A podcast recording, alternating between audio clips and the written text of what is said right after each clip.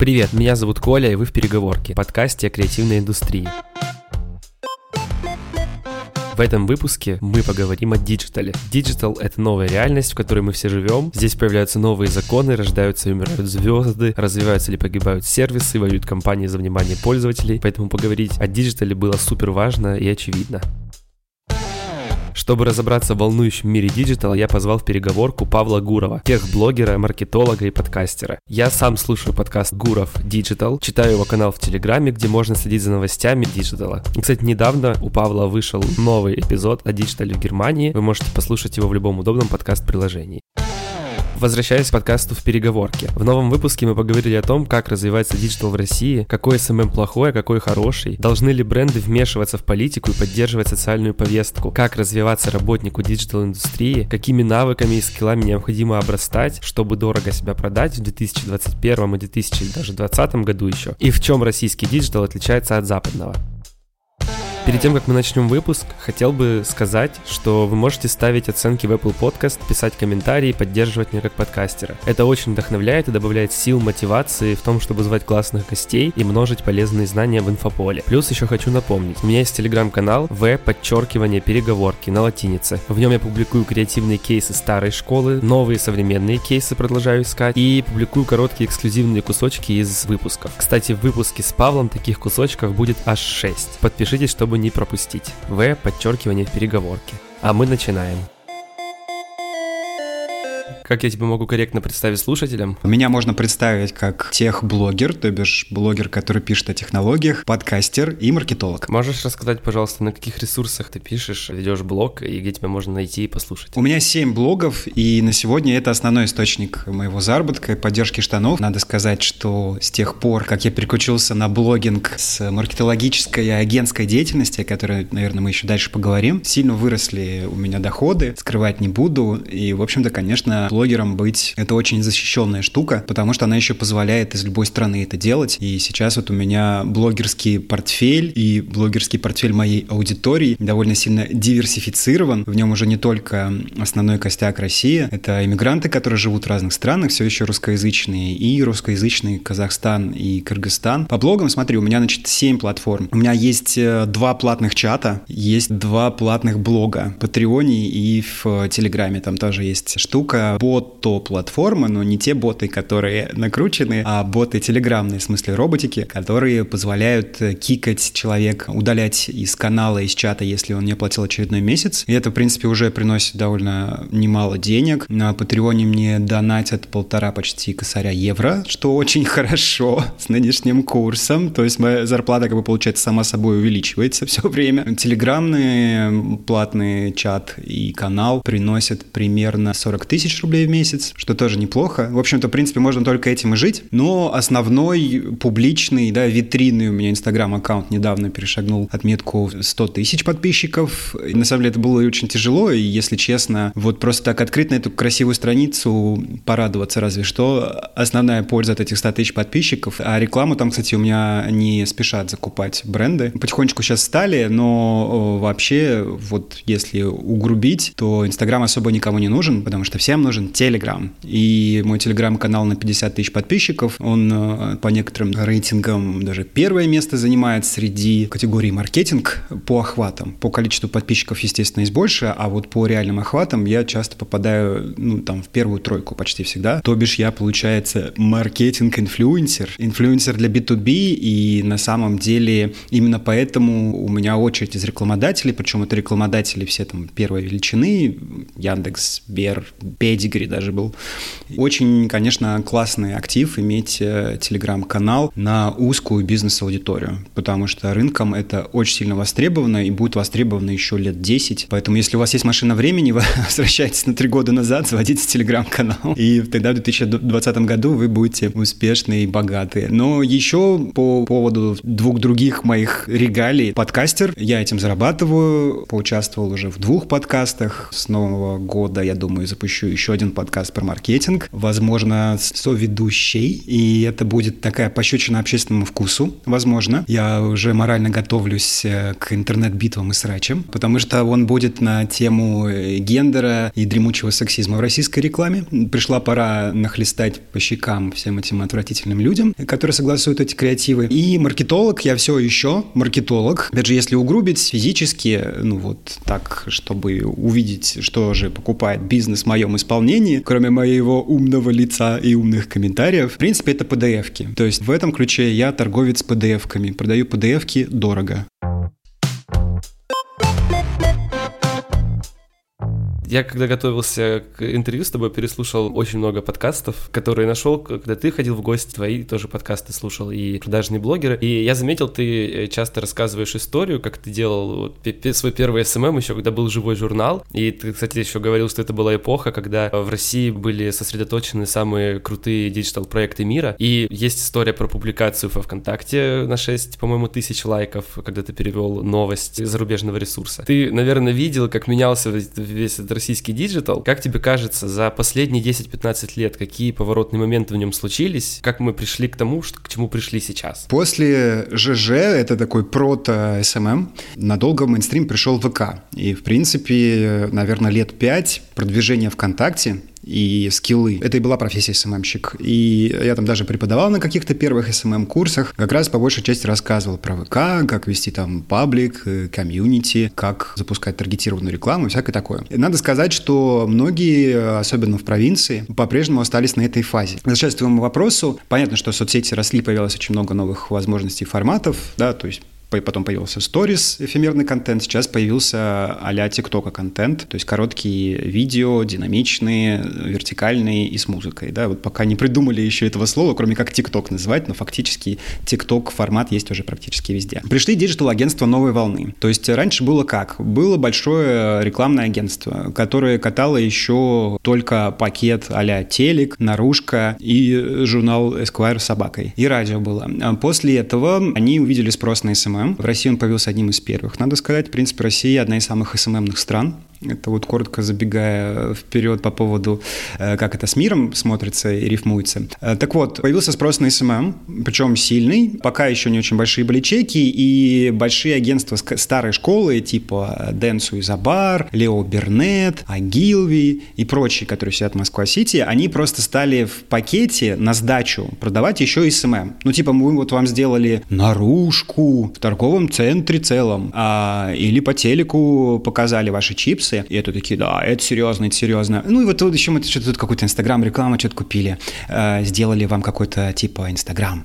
И на самом деле это делали не они. То есть как я вошел в мир больших брендов. Агентство продало на сдачу SMM бренду Балтика и агентство OMD Group. Они до сих пор неплохие. Я вообще, кстати, про них ничего плохого сказать не могу. Ну, кроме того, что они пошли вот по этому пути. То есть происходит так. Большое агентство имеет доступ к телу, да, условно там Балтики или Сникерса или Адидаса. Они продали им Но SMM делать не умеют. Поэтому они пошли искать мелкую рыбешку, какие-то маленькие агентства прыткие, каких-то таких шустрых дядечек типа меня, которые там что-то публично выступают и убедительно говорят на эту тему. И, собственно, так я стал подрядчиком и со своей командой уже потом, подрядчиком-невидимкой. Так я отработал на куче больших брендов, и часто даже оплата поступала не от самого клиента, а от э, там целой цепочки подрядчиков. Ну, то есть э, это просто как бы хлебные крошки с барского стола долетали СММщикам. И это, конечно, очень очень бесило, потому что, ну, блин, чуваки, вы не умеете делать SMM, что вы его продаете? Ну, делайте дальше свои 54 креативных концепции, которые лягут в стол и, в принципе, на самом деле никому не нужны, кроме маленького фестивального рынка и для ваших, как бы, важных хотелок и важных хотелок клиента. На самом-то деле, единственная возможность ваша в начале 20-го, 21 века, единственная возможность соприкоснуться с аудиторией — это соцсети. То есть это не должно быть на сдачу. Это и есть единственный способ получить внимание, а еще и engagement, которому телеку у телеку и, в принципе, не снился технологически. Хорошим сигналом для рынка стало, когда пришли диджитал-агентства новой волны. Я могу назвать три агентства, за деятельность которых мне на сегодня не стыдно. Это Setters, наверняка тебе известные земляки. Твои, вообще, я вижу, что э, Краснодар такая инстаграмный край, конечно. Это я к чему? Диджитал-агентство новой волны, за которые мне не стыдно, как раз-таки два из них из стройки из Краснодара. Это TM Agency, Андрей Оранж делает Setters, которые были первые, и одно не Краснодар швейцарская, но это еще надо проверить. Это Out Digital,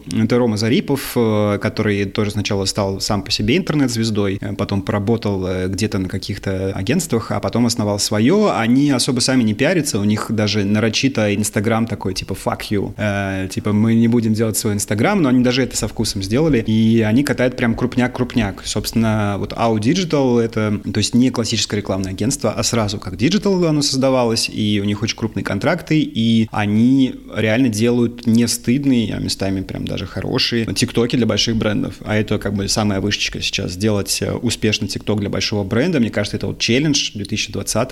Что еще происходило э, в последние годы? Ситуативный маркетинг э, в соцсетях стал нормой. Надо сказать, что кроме этого попытки ситуативного маркетинга, как удачного, так и нет, я вижу только на американском рынке. Европа вообще спит, она вообще не знает, что это. И ситуативный маркетинг в социальных сетях как реакция на мем, на инфоповод, там типа Дзюбы, и на какое-то важное событие, которое сейчас обсуждают. В принципе, часть русских брендов научилась делать прям круто. Это видно на платформе Twitter. Она вообще вся ситуативная, и ситуативные шутки по шаблону — это, в принципе, ДНК русского Твиттера. И в других социальных сетях классно у них получается. Это, в принципе, большой прорыв русского диджитала.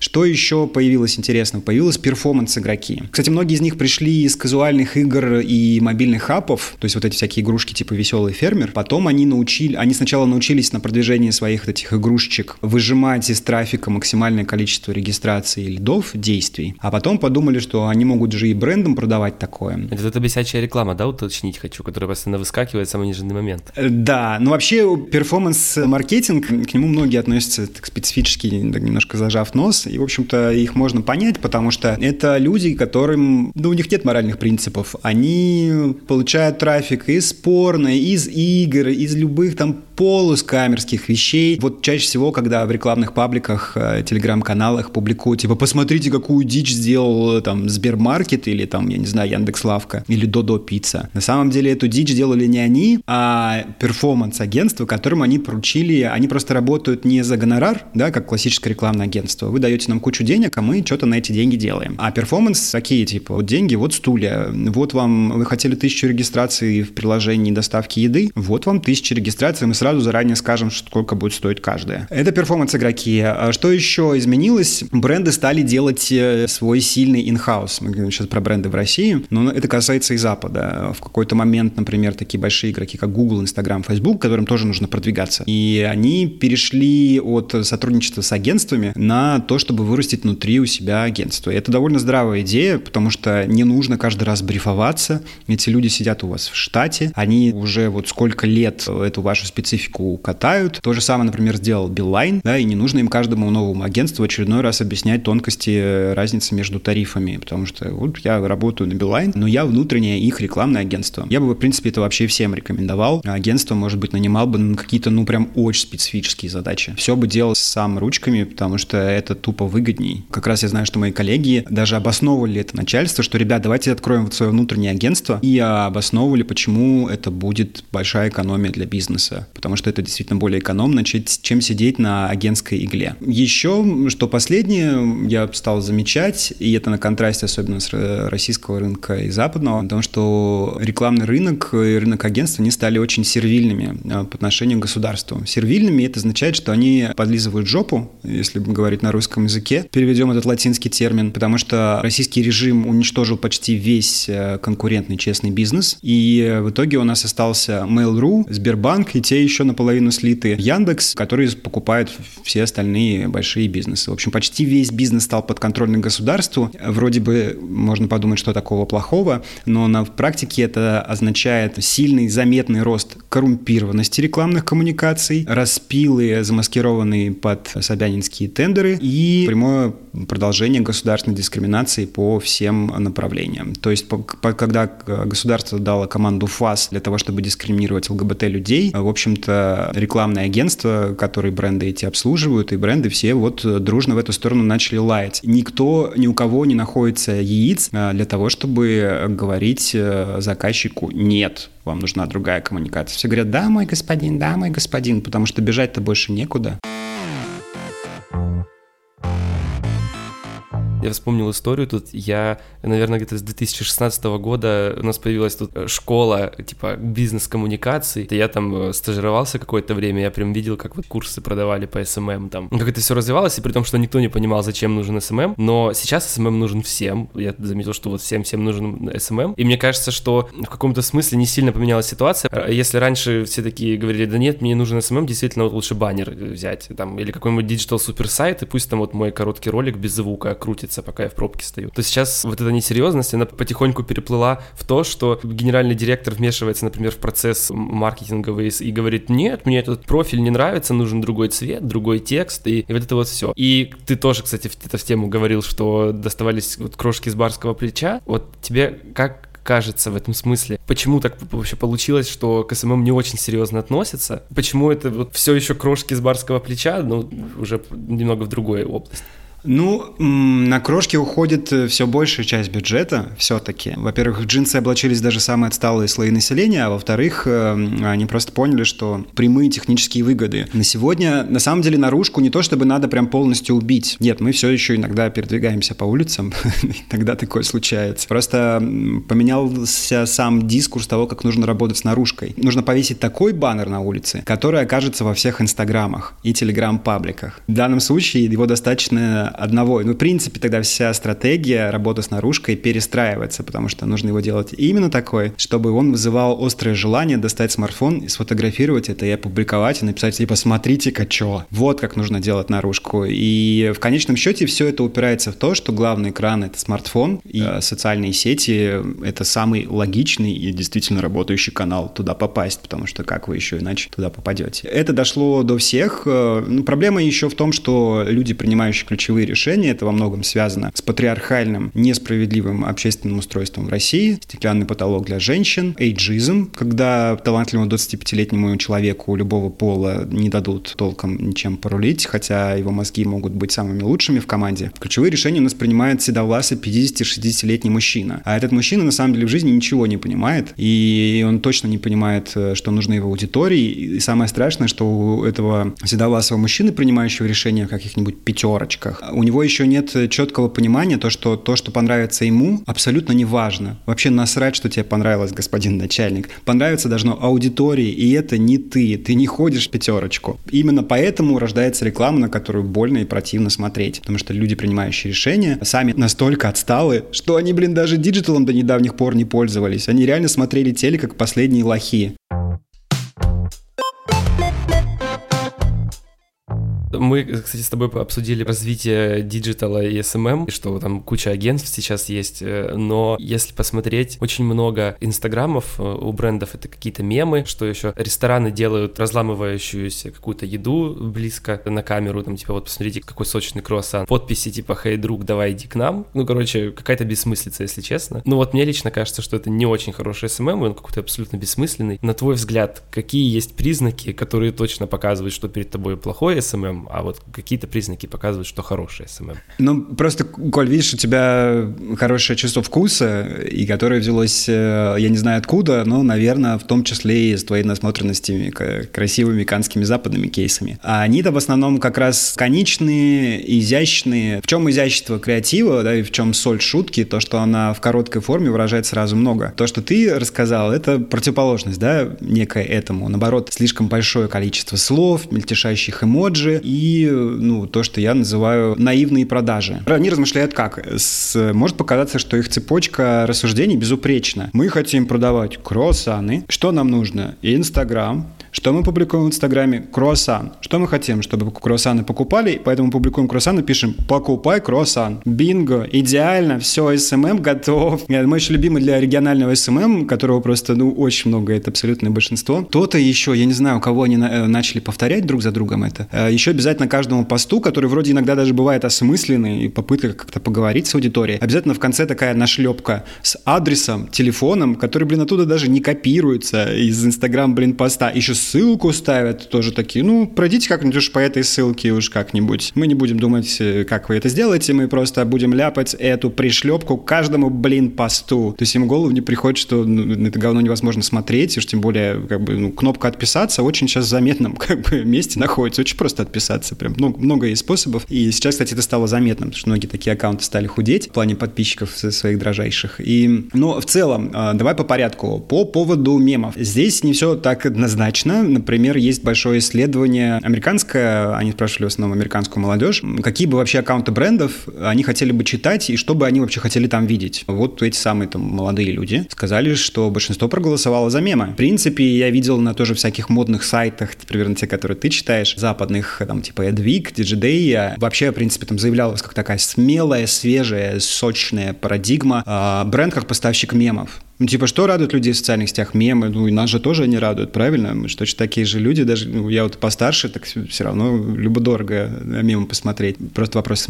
какие? В общем-то, бренд как поставщик мемов, почему нет? Это лучше, чем бренд, который все время в каждом посте все время рассказывает про какие-то свои скидки, акции, распродажи. Кому? Ну, типа, это лучше, чем вот эта вот рекламная листовка, да, которую раньше совали в окно автомобиля, а теперь нам зачем-то суют, суют в Инстаграме. Бренды просто, когда они выходят в Инстаграм, они думают, что они будут соперничать с другими брендами. Это самая большая их ошибка. Нет, они будут соперничать с блогерами, с профессиональными интертейнерами на сегодня, ну и, и дружеский круг. Да, дружеский круг не переплюнуть, потому что там информация ценна интимно-психологически. Даже если контент хуже сделан, мы все равно любим посты друзей. А блогеры, они профессиональные интертейнеры, они умеют работать с аудиторией. И, в общем-то, скорее брендам нужно ориентироваться на них. Но по поводу мемов, э, как бы, тут могу такую провести аналогию.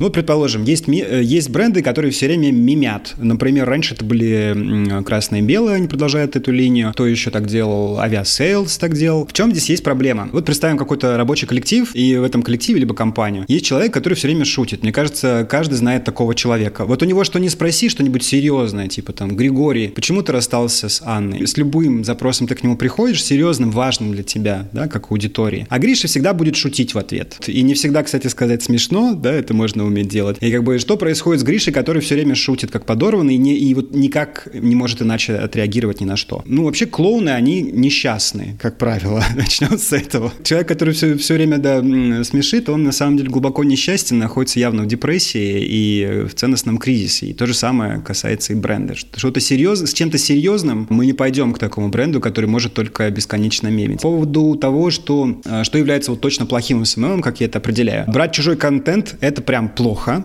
И можно подумать, что большие бренды этого не делают. Делают еще как. Чай Ахмат, наш любименький, годами просто в наглую тырит чужие картинки, не ставит источник и ставит еще и цитаты. Вот цитата в 2020 году, ну типа там Фаины Раневской, Одри Хепберн, Коко Шанель. Это же открытки из WhatsApp. Или что я там не думаю о вас, а вы думаете обо мне, там что-то вот это волк, волку, волк, что там еще.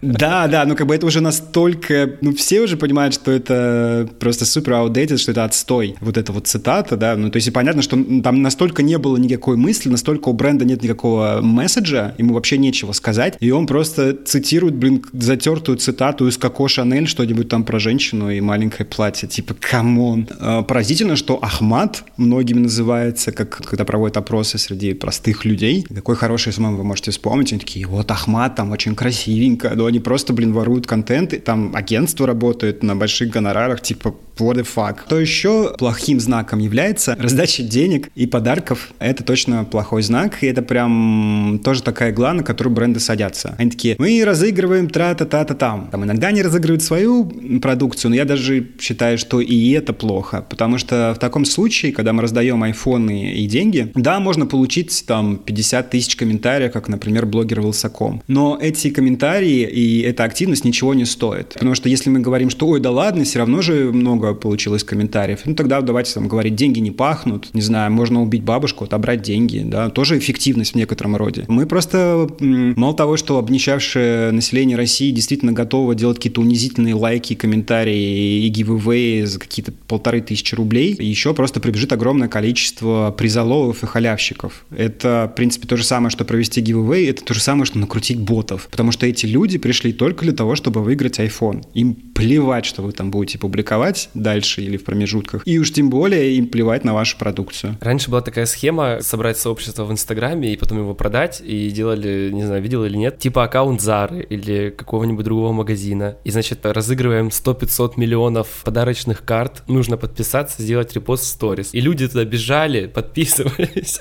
а потом это становился какой-то аккаунт э, каких-нибудь местных новостей, какой-нибудь блогерши. Не слышал про такое? Или кальянный, да. Ну, я, я вижу эти аккаунты на всяких говенных биржах, стоят типа там 20 тысяч рублей, 15 тысяч рублей. Ну, опять же, если кому-то нужно проговорить, нет ничего хуже, чем это сделать. Его, во-первых, скорее всего, заблокируют очень быстро. Инстаграм как бы умеет уже работать с подобными шальными кейсами спокойно. Все алгоритм находит, и модерация все убивает. Потому что это все, это, это нарушение там сразу пяти правил публичной оферты, каждый из которых нас подписывался, заводя аккаунт в Инстаграме. Поэтому, конечно же, заблокируют, и ничего вы не докажете, потому что вы изначально и неправы были. Ну, в общем, э, покупать иметь э, хоть какой-либо актив готовый, это бессмысленно. Это внимание было собрано не, не, не для вас и не про вас, поэтому вы не будете интересны там. Еще, э, что важно, это уже, наверное, не столь очевидно, про то, что в Инстаграме, в принципе, не работают прямые продажи. Я знаю, что наверняка, как, ну, опять же, возникнет куча каких-нибудь маленьких бизнесов, которые, а вот у нас работает, мы выложили крем, и у нас прямо там его и купили. Ну, как бы, да, такое может быть, но, опять же, я напомню, что через пост у людей будет э, развлечение от блогера, либо собака друга. И, конечно же, ваши прямые продажи проиграют. Люди нажимают чаще всего в таких случаях, если совсем не хотят отписываться, они нажимают замьютить сторис и посты, если мы говорим про Инстаграм. И ко мне много таких приходит, которые всю жизнь постили просто в лоб прямую рекламу. Покупай круассан, купи. Вот. Э, хотя, опять же, можно было сразу подумать о том, что люди покупают круассан не тот, который увидели в Инстаграме, они покупают круассан в лавке, ближайшей к дому. вот и все. То есть уже сразу не вытанцевалась стратегия. Ну и прямые продажи, окей, для чего-то маленького и вкусного типа еды еще могут работать, но во всех остальных случаях, типа недвижки, что уж тем более точно нет. То есть внимание какое-то можно получить, но это будет не то внимание, которое конвертируется в продажи. И на самом деле должно работать так. Ваш аккаунт в Инстаграме должен быть либо развлекательным, либо полезным, другого не дано. Вот если контент не то, ни другое, вот его и не надо вообще публиковать. Мы собираем э, людей под эти знамена, под развлекательно-полезное брендированное СМИ, а потом по их айдишникам добиваем до продажи ретаргетом. Ты до этого говорил про голос бренда и про его мнение и позицию, и вспомнил я, что ты в одном из выпусков рассказывал, что Telegram использовался как платформа для координации массовых протестов, и вот как тебе кажется, вообще должны ли бренды какую-то занимать яркую политическую позицию? Ну, ты, кстати, отчасти об этом говорил э, чуть-чуть раньше, но вот если больше, например, про политику свернуть вот в эту сторону, вообще может ли бренд свою позицию выражать или нет? Может, и есть такие, их все больше, и это бренды новой волны, Приведу пример. Я с, и с тем, и с другим брендом познакомился благодаря подкасту «Норм». У них был вот ровно на эту тему, о которой мы говорим. Правда, не совсем про бизнес, но в итоге и про него тоже, который называется «Личное политическое». Личное — это политическое, о том, что в 2020 году даже Максим Галкин начал выступать против власти. Тот бренд, который говорит, ой, я вне политики, это просто самое жалкое, нелепое чмо, которое только есть. Потому что если ты говоришь, что ты вне политики, ты на самом деле в политике и поддерживаешь э, диктатуру и дискриминацию и кучу плохих вещей, которые тебя же и задавят бывает. И самое, пожалуй, чудовищно это заметно, когда глобальные бренды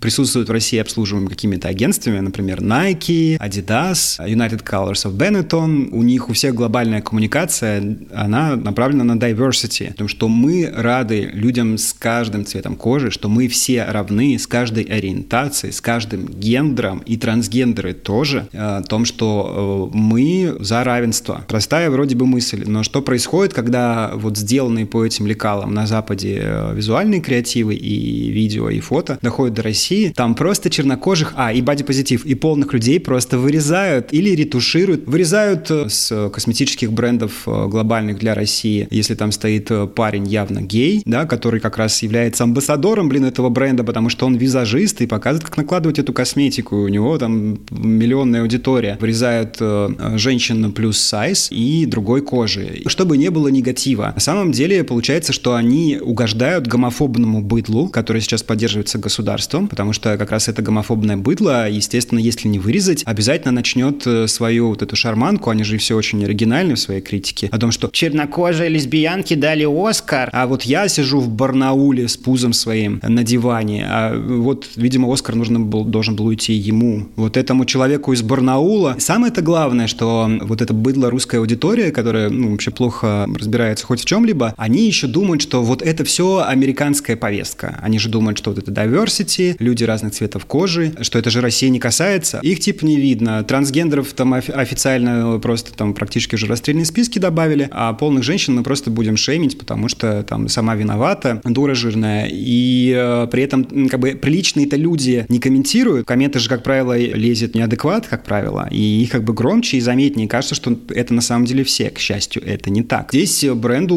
важно, уж тем более, если глобальная коммуникация такая, не вырезать людей, которые другие, а наоборот, воспитывать аудиторию, доносить до них информацию, почему это важно и почему это касается даже вот того самого чувака с пузом на диване в Барнауле. Что реклама — это не просто канал коммуникации для заработка, нет, это канал воспитания, образования, это медиа. А еще всем тем, кто считает, что чернокожая лесбиянка, инвалид, их никак не касается, просто попробуйте узнать у человека по имени Марат или Ильдар, как ему в Москве и в Краснодаре найти квартиру, даже если он семи пядей во лбу и успешный бизнесмен. Славянской наружности только всем нужны. Это чудовищная проблема в России, которую даже не начал, еще не начали ее осознавать, о том, что расовая дискриминация в России просто на каждом углу, не говоря уже о дискриминации инвалидов, которые просто никогда в жизни не выходят из э, дома, потому что их заклюют, и в городе нет ничего для их передвижения. Это особенно бросается в глаза, когда я снова приезжаю в Европе и радуюсь тому, как здесь много инвалидов, они тусуются со всеми и в парке, и пьют пивко, кто-то спортом занимается, и их много, потому что их реально много, а в России они замкнуты в норах,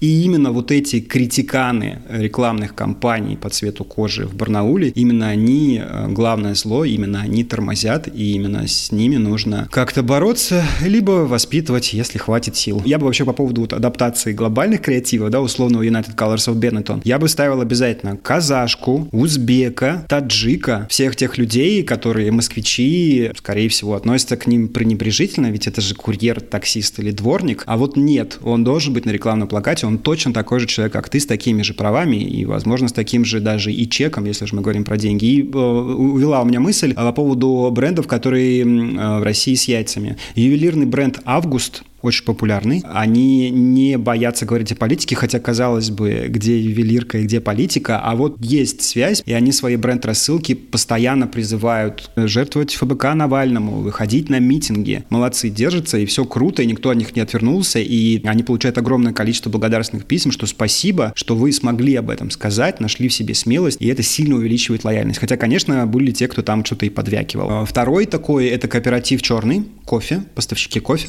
и если если не ошибаюсь, кофейня у них есть в Москве. Ну, те вообще там леваки, такой политкружок, это замечательный парень.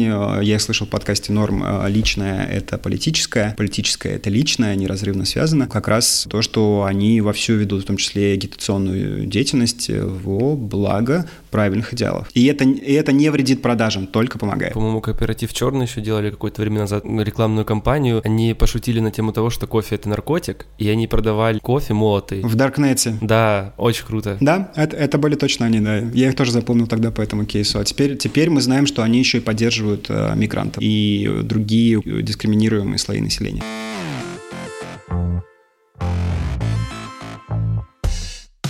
Послушать немного больше вы можете в моем телеграм-канале в подчеркивание переговорки на латинице. В выпуске с Павлом Гуровым будет 6 отрывков эпизода. Всех жду в канале. Я, когда готовился к выпуску, слушал подкасты, в которых ты был, ты используешь такую терминологию верхний и нижний СММ. Мне, то есть, интуитивно понятно, чем они отличаются, но, знаешь, вот э, не очень понятно, как пройти путь от жителя нижнего СММ и прийти к верхнему СММ. Какой путь есть, да? Я только когда ты спросил, понял, что на самом деле это перекликается с э, терминами субкультуры БДСМ. Ну и почему бы и нет? Я имел в виду другое, потому что, наверное, как бы к верхнему СММ можно прийти через нижнему, хотя при желании можно, конечно, и сразу базу хотя бы в средний попасть. Ну, давайте перечислю пример, такие важные, явные маячки нижнего СММ. Собственно, почему мы можем так его назвать? Это низкое качество нетворкинга, то есть это вообще как бы такая, как правило, гнилая тусовка э, людей, которые врут, надувают щеки, по факту ничего не имеют, ничего не зарабатывают, а как раз они как раз очень любят говорить про то, что заработай за три дня. Тоже явно знак того, что не нужно идти к людям, которые обещают быстрый заработок, он никогда не бывает быстрым. Чем еще отличается нижний СММ от верхнего? Ну, верхний работает серьезными брендами, работает по белому документообороту, как правило, качество коммуникации выше. А еще, как правило, у верхнего СММ значительно, значительно дальше дистанция, которую они мыслят. Да, то есть классический нижний СММ — это какой-нибудь инфопродукт, какой-нибудь инфобиз, либо какие-то франшизы, но что-то, что быстро наварится и смыться. Вот, так, вот такая история. А верхний СММ — это когда мы строим всерьез и надолго. Вот все, что быстрое, оно, как правило, нижний СММ. Например, giveaway происходит очень, происходит очень быстро, и это верный признак того, что это нижний СММ, на самом деле вообще СММ не является. В принципе, это замаскированное мошенничество так-то. То важно понимать, если вы хотите прийти к высокому уровню СММ и находиться вот в том секторе облаке нетворкинга, где все классные, э, или почти все, вам не нужны никакие курсы. Избегайте курсов, это, возможно, будет для кого-то шок-инфа. Не нужны нужны вам никакие курсы. Нормальные э, маркетологи, просто у них как бы курсы вечные. Сколько длится ваша жизнь, столько и будет длиться этот ваш внутренний, индивидуальный для вас построенный курс. Учиться нужно каждый день. Нельзя выучиться на каких-то курсах, уж тем более трехнедельным, и всерьез освоить какую-то профессию. Что еще? Ну вот, в принципе, вся вот эта инфобиз шушера, они, как правило, очень любят э, вокруг Инстаграма плясать. Э, везде, где употребляется слова менеджер блогера, администратор Инстаграм, еще, как правило, с двумя М, естественно, и Телеграм тоже они с двумя М пишут. Вот эти все ребята, давайте конкретно перечислю, я, в общем-то, человек прямой, что точно нет. Курсы Лилии Ниловой, ну там просто целый букет. А Лилия Нилова нет, поп-ап маркетинг, это прям такая, как бы совсем уже э, старая такая бесстыдная ведьма, э, которая уже там прибегает ко всем способам, она на своем обучающем вебинаре облизывает дилда, э, ну и всякое такое делает. В принципе, почему нет? Любой человек имеет право облизывать дилда, просто какое отношение это имеет э, к маркетингу, и мне еще не нравится, что она это делает не в русле бодипозитива, а в русле вот этого патриархального, типа, насосать. Вот постоянно использует эту метафору, на мой взгляд, токсично. Мне просто пишут люди, что, типа, я купила курсы Ли, Лилии Ниловой, типа, что мне делать, подскажите, меня обманули. Ну, блин, почему я должен отвечать за... О чем ты думала вообще? Что еще? Халилов и Румянцев, довольно известные ребята. Когда-то с ними выступал на одной конференции, когда я был в среднем СММе.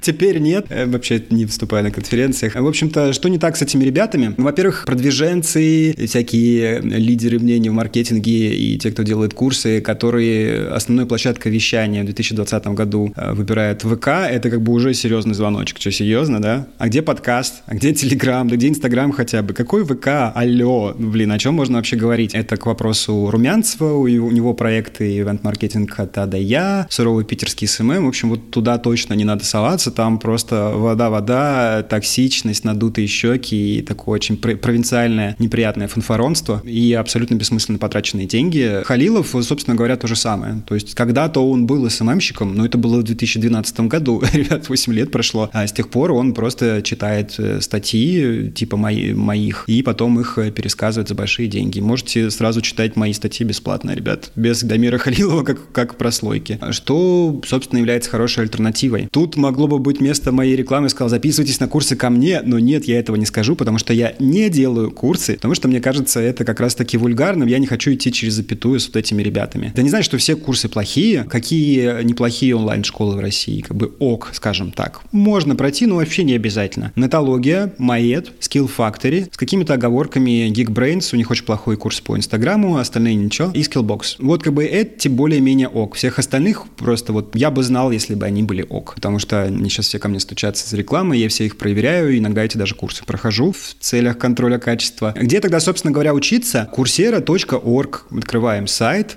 Да, некоторые курсы стоят 40 баксов в неделю. Это типа все равно в 100 раз дешевле, чем Халилов. Ну, вообще, наверное, учиться, если мы говорим про ежедневное обучение. Западный Твиттер, западный LinkedIn, там огромное количество маркетологов, э, американских, европейских, э, которые рассказывают о крутых практиках, инструментах, кейсах. Вот там их и нужно ловить. Просто это как бы не упаковано, чтобы вот прям разжевать и в рот положить положить. А это на самом деле специалисту не надо. Я, я вижу, что у многих есть такая потребность, чтобы им разжевали в рот положили. Нет, ребят, ищите еду сами, пережевывайте ее сами, зубы будут здоровее, пищеварение будет лучше. Когда ты как-то учишься, очень помогает смотреть, что делают другие команды, другие из твоей отрасли, да, и вот ну, в креативной индустрии есть такая штука, когда мы, например, смотрим какие-то кейсы, разбираем их по косточкам, ну вот, например, я там учился сценарий писать, и я смотрел какие-то кейсы, которые вот там взяли канских львов в 2000-х годах, это просто даже полезно для тебя, и вот там, разбирать как-то. Есть ли такая же практика в диджитале SMM, и вообще стоит ли какие-то кейсы смотреть? Я просто почему меня этот вопрос назрел? Я помню, что в продажных блогерах в одном из выпусков вы с ребятами рассказывали, что смотреть кейсы, у нас была такая-то тематика, и мы там вложили столько-то денег и притащили столько-то лидов, это абсолютно бесполезно. Если вообще, может быть, какая-то даже категория кейсов в SMM диджитале, которые вот можно смотреть и учиться? Безусловно, на самом деле есть. Мы так разносили кейсы, как правило, кстати, публикуются в ВК или иногда в VC,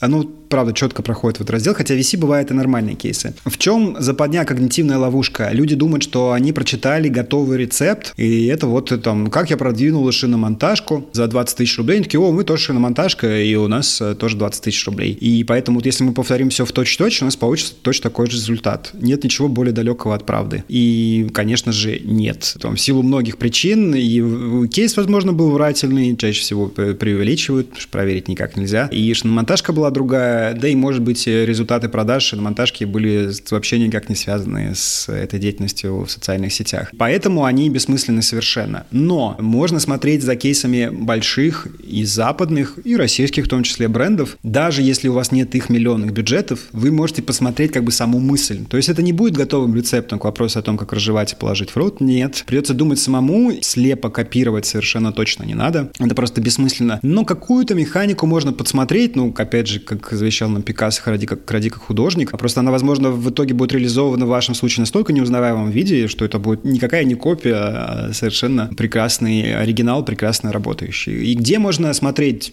такие хорошие кейсы, а не продвижение шиномонтажки за 20 тысяч рублей. Бывает в русском маркетинге, который Сема как раз ведет. Hot Digital, гораздо менее известный телеграм-канал, который ведет Влад Ситников. Это как раз старая креативная гвардия, и они прям отгрохали целый большой сайт, красивый, обновляемый. Кого еще стоит смотреть, слушать? Полину Забродскую, которую ты цитировал. Вот у нее есть специальный, у нее даже гигантский список. Один его по нему пройтись, ну, вы месяц на это потратите, особенно если вы еще будете обдумывать, то вы как бы уже станете станете на голову выше э, там, всех э, кисовиков вот этих. Ну и то, что я уже говорил, западный твиттер, LinkedIn, а там можно смотреть кейсы, а еще классно э, смотреть на продукт Hunt е это не совсем очевидный ход. Это скорее в сторону Digital. Product Hunt — это сайт, как бы и премия, там постоянный хит-парад, там очень живо, живая конкуренция каких-то новых классных, как правило, digital продуктов. Да, это не про офлайн, а, и про их продвижение, и про сами идеи стартапов. Некоторые из них обслуживают соцсети. Очень много, кстати, клевой информации для своего блога я оттуда беру.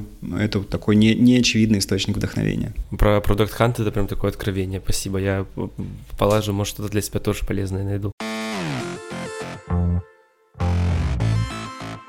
Тоже, наверное, про развитие обучения какой-то вопрос. В маркетинговой индустрии обычно вот люди делятся на, на два лагеря. Один говорит, что все на самом деле супер легко и просто. Но, кстати, ты тоже говорил об этом, что вот есть там за три дня научишься и 500 тысяч рублей в, в час будешь в СММе получать. А второй утверждает, что нужно пахать годами на минимальный хороший результат. И, то есть ты работаешь, у тебя появляется какой-то опыт, насмотренность. Я такое же разделение вижу в СММ-индустрии. Какой тебе лагерь ближе самому? Ну, здесь вот важно заметить, эм, собственно, что происходит с рынком агентств. Например, сегодня или вчера прочитал замечательную статью моего бывшего коллеги по продажным блогерам э, Леши Ткачука, Динейтив, и он как раз говорил, почему он ушел из агентства и переключился в том числе и на курсы и блогинг. Кстати, как раз у Леши хорошие курсы, я их сам смотрел. Так вот, он как раз говорил о том, что вот смотрите, а многие э, вроде бы успешные рекламные агентства стали онлайн-школами. И как вы думаете, почему это произошло? Потому что, э, здесь уже я продолжаю эту мысль, мысль о том, что рентабельность вообще диджитал-агентства всего 4% в среднем. Очень часто они уходят в минус. Агентство интернет-рекламы очень легко сделать, можно не выходя из дома, но это все невыгодно совершенно. А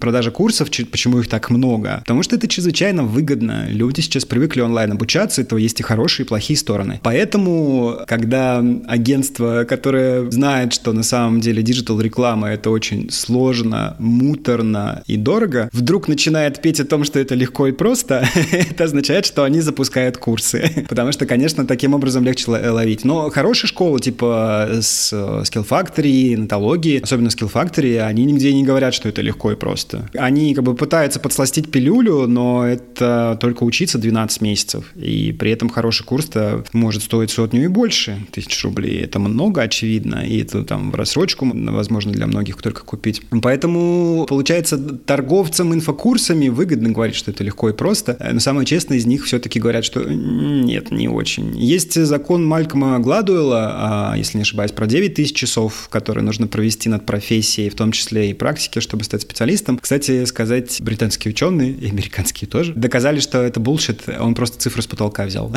На самом деле больше, чем 9 тысяч часов. Гораздо-гораздо больше, и это, в принципе, в любом результате, ну вот я могу привести пример по поводу того, насколько все долго, дорого и сложно, и совсем не так радужно, как обещают со стороны, как это выглядит. Вот, например, мой инстаграм-блог, а, которого 100 тысяч подписчиков. По русским меркам, кстати, это еще и середняк такой скромненький по сравнению с Оксаной Самойловой, там, которая трусами машет и гивэвэями. Над этим 100-тысячным аккаунтом я работал 4 года, а, почти каждый день, почти без выходных. Только на продвижение его потратил несколько миллионов рублей. И они не отбились, они, наверное, никогда не отобьются. И а сколько моих э, человека часов было потрачено? То есть, если я возьму самую низкую ставку своего человека часа, то выяснится, что вот этот инстаграм-аккаунт, в принципе, который мало радости приносит и мало денег, он стоил как хорошая квартира в Москве. Это к вопросу о том, как все быстро, легко и дешево. Вообще нет. И, собственно, чтобы вы понимали, сделать, например, 100-тысячник развитый, ну, там, с крутым ER, не накрученный, да, как, как в моем случае, для бренда, будет стоить э, как 2-3 московских квартиры. И вот как много людей в начале пути это понимают. Это к вопросу о тех кальянах, которые хотят по дешевке купить уже готовый аккаунт. Он должен стоить просто как самолет, потому что это огромное количество усилий. С другой стороны, если это бренд-медиа есть в таком виде, то это, конечно, восхитительный актив. Какое-то время назад работал СММщиком, потом ушел из этого в креатив. Я видел часто в требованиях, вакансиях, значит, нужно уметь э, в копирайтинг, э, нужно уметь верстать макеты, запускать таргет, аналитику обязательно считать, обязательно нужно проводить АБ-тестирование, нужно знать, что такое acquisition и retention маркетинг, нужно, короче, все знать на свете, плюс туда еще входит обычно комьюнити менеджмент, это значит, что ты остаешься без выходных и нормированного графика. Но есть другая сторона, вот, например, у нас так в компании, у нас есть большой отдел диджитал маркетинга, каждый из них делит вот, вот такой малюсенький кусочек э, обязанностей вот в 2020-2021 годах, чтобы дорого продаться и не сойти с ума, чтобы было нормальное психологическое здоровье обязательно. Какие навыки или, может быть, знания и скиллы должны быть у СММщика? Ну, я бы порекомендовал начать все-таки с солдата универсала, потому что, ну, предположим, что мы будем главой большого агентства, либо мы будем каким-то инфлюенсером, либо ментором, да, либо будем там продавать как-то стратегии там в одиночку, либо в команде. Для этого нужно понимать, как как работает инструмент каждый. То есть, в принципе, по-хорошему интернет-маркетологу хотя бы разок запустить хотя бы хиленький контекст в Гугле, в Яндекс Директе, самому запустить таргет в Фейсбуке, в Инстаграме, посмотреть, что это вообще такое, где там вообще какие поля, посмотреть, как работают эти ставки, как они крутятся, попробовать самому запустить хотя бы 2-3 ТикТока, самому там сгорая от стыда, но тем не менее, многие вещи станут понятны, как работает эта платформа. Просто хотя бы сидеть самому в социальных сетях, хотя бы как content consumer, а потом уже переходить к контент-креаторству. И да, и прям базовая база, база, типа альфа-бета-тестирование, ну, какие-то, какой-то базовый хотя бы бизнес-лексикон совершенно точно, потому что все наши диджитальные сказочки нужно переводить на язык бизнеса, то есть язык цифр. Без этого навыка точно будет у человека стеклянный потолок. Я просто вижу этих людей, которые научились писать более-менее бодрые, звонкие инстаграм-посты, так они навеки будут на 15 тысячах рублей за эти посты, потому что они не могут его продвинуть, хотя там, в принципе, дело-то не хитрое, потом уже хитрое. И я бы поначалу побатрачил бы вот такие таким солдатом-универсалом. Я, собственно, через этот же путь и проходил, и никто мне сразу там не вручил большие бюджеты и большие компании. Не знаю, сходил ли я в этот момент, что было с моим психическим здоровьем,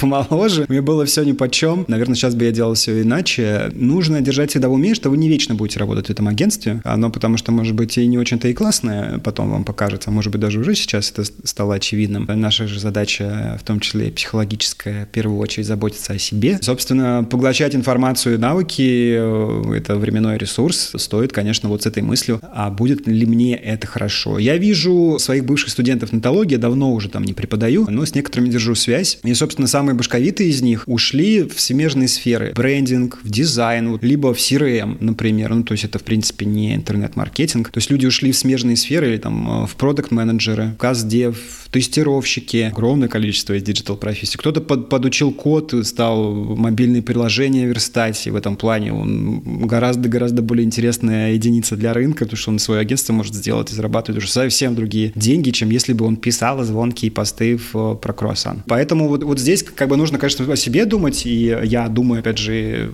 на несколько, стараясь несколько шагов вперед. Ну вот сейчас я изучаю, и здесь э, мне еще долго идти до уровня про YouTube и TikTok. Очевидно, они будут только расти и будут востребованы. Даже если вдруг TikTok заблокируют везде, TikTok подобные форматы все равно уже есть повсюду. Подкасты, да, потому что явно эта сфера растет, становится более серьезной, и, скорее всего, русский рынок придет к 70% аудитории, то есть 75% россиян будут слушать подкасты и перестанут слушать радио. Это происходит во всех рынках. Учим тиктокинг, учим ютубинг, учим подкастинг, присматриваемся к коду. Это, в принципе, тоже надо было делать давно, я немножко это поделал, поучился разрабатывать AR хотя бы на уровне Instagram масок, это будет развиваться гораздо сильнее и выйдет за пределы Инстаграма точно, то еще и уметь начинать уже программировать в VR, потому что очевидно, что в ближайшие пять лет возникнет VR-соцсеть, которая порвет всех, и TikTok, и Instagram, соответственно, продвижение в виртуальной реальности. Уже есть довольно много где читать про это и учиться, и это вот тот навык, который, например, стоит развивать.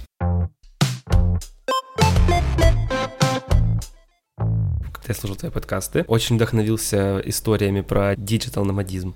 Ты много ездил по разным странам, путешествовал, ты, наверное, взаимодействовал с э, диджиталом в других странах. Как тебе кажется, насколько он отличается и чем российский диджитал отличается от диджитала в других странах? Он гораздо более развитый, э, но и в плюс, и в плюс, и в минус. Вот, например, вся вот эта гивэвейная история, все эти накрутки, весь этот дешевый успех, все эти дутые миллионеры, вся эта бешеная не очень осознанная гонка за лайками, она, как правило, характерна для развитых стран. Я четко вижу эту корреляцию, например, на российский рынок диджитала очень похож турецкий. Оба мракобесные режимы, прекрасные люди, большая страна. На самом деле цифровизация там вполне себе несется. Например, если на том же Product Hunt посмотреть, кто делает всяческие сервисы накрутки для Instagram, это будет всегда две страны. Либо Россия, либо Турция. Вот всегда. А если тебе кажется, ой, кажется, это Америка, смотришь, что такое такое .com, все такое американское, а потом смотришь где-нибудь в углу Харьков, Оренбург, да, Украину тоже мы считаем, Минск. Ну, то есть вот реально что-то накрутить себе там где-то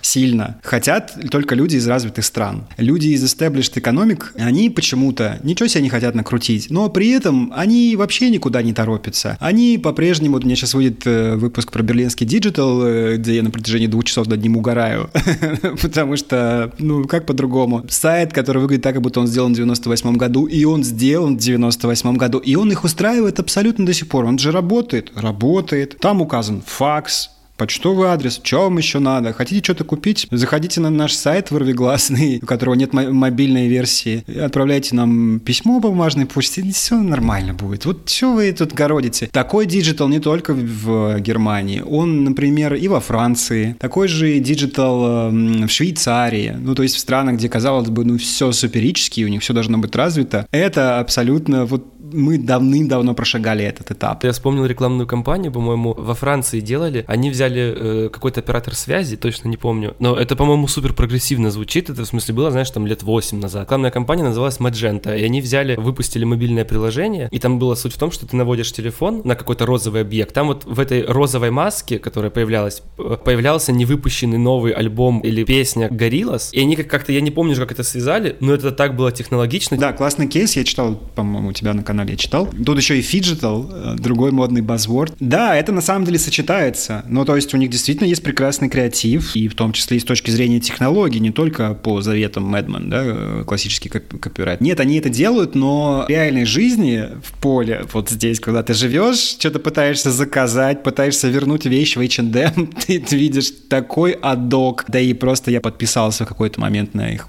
паблике в Фейсбуке, Инстаграме. У всех просто, ну, супер детский наивный уровень, очень маленькие показатели. Здесь Россия, правда, опережает, но она опережает и всяких нечестных способах. То есть получается, типа, победа любой ценой.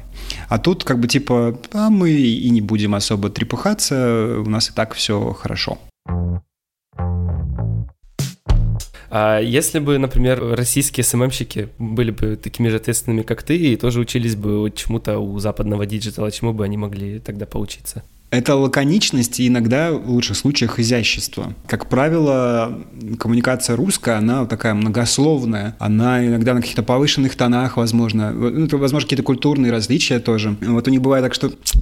Ах, красиво. Коротко и красиво. То, чему нужно поучиться, безусловно, diversity и понимание того, что бренд — это не просто какая-то машина по заработку денег, которые совершенно таки не пахнут. Нет, они еще как пахнут. Бренд, который хочет играть в долгую, он, соответственно, поддерживает diversity и поддерживает тех, кто нуждается в защите у нормального бренда и нормальной бренд-коммуникации, уважающей себя на Западе. Всегда есть социальная миссия. Во многих случаях она вполне вполне себе искренне. Я знаю, что часто, когда такие кейсы публикуются, например, на VC, где всегда э, негативные комментарии, там такие, ой, они делают это лицемерно, фу-фу-фу, опять чернокожая лесбиянка-инвалид. Нет, чтобы вот как бы нормально все делать, ведь нас же большинство. На самом деле, я думаю, что социальная миссия, я знаю этих людей, я уверен, что они делают это совершенно искренне. Я был очень рад поговорить. Спасибо тебе большое. Мне кажется, что мы очень продуктивно и полезно поговорили. Да, спасибо большое, что позвал. Слушаю твой подкаст. Слушайте мой подкаст Гуров Digital. Рад был, что твои слушатели меня тоже услышат. Пока-пока. Если вам понравился выпуск, ставьте звездочки в Apple Podcasts, пишите комментарии, ставьте сердечки в Яндекс Музыке и других сервисах, на которых слушаете подкаст. Подписывайтесь в Телеграме и Инстаграме в подчеркивание переговорки, отмечайте в сторис, постах, мне будет очень приятно. Всем спасибо и пока.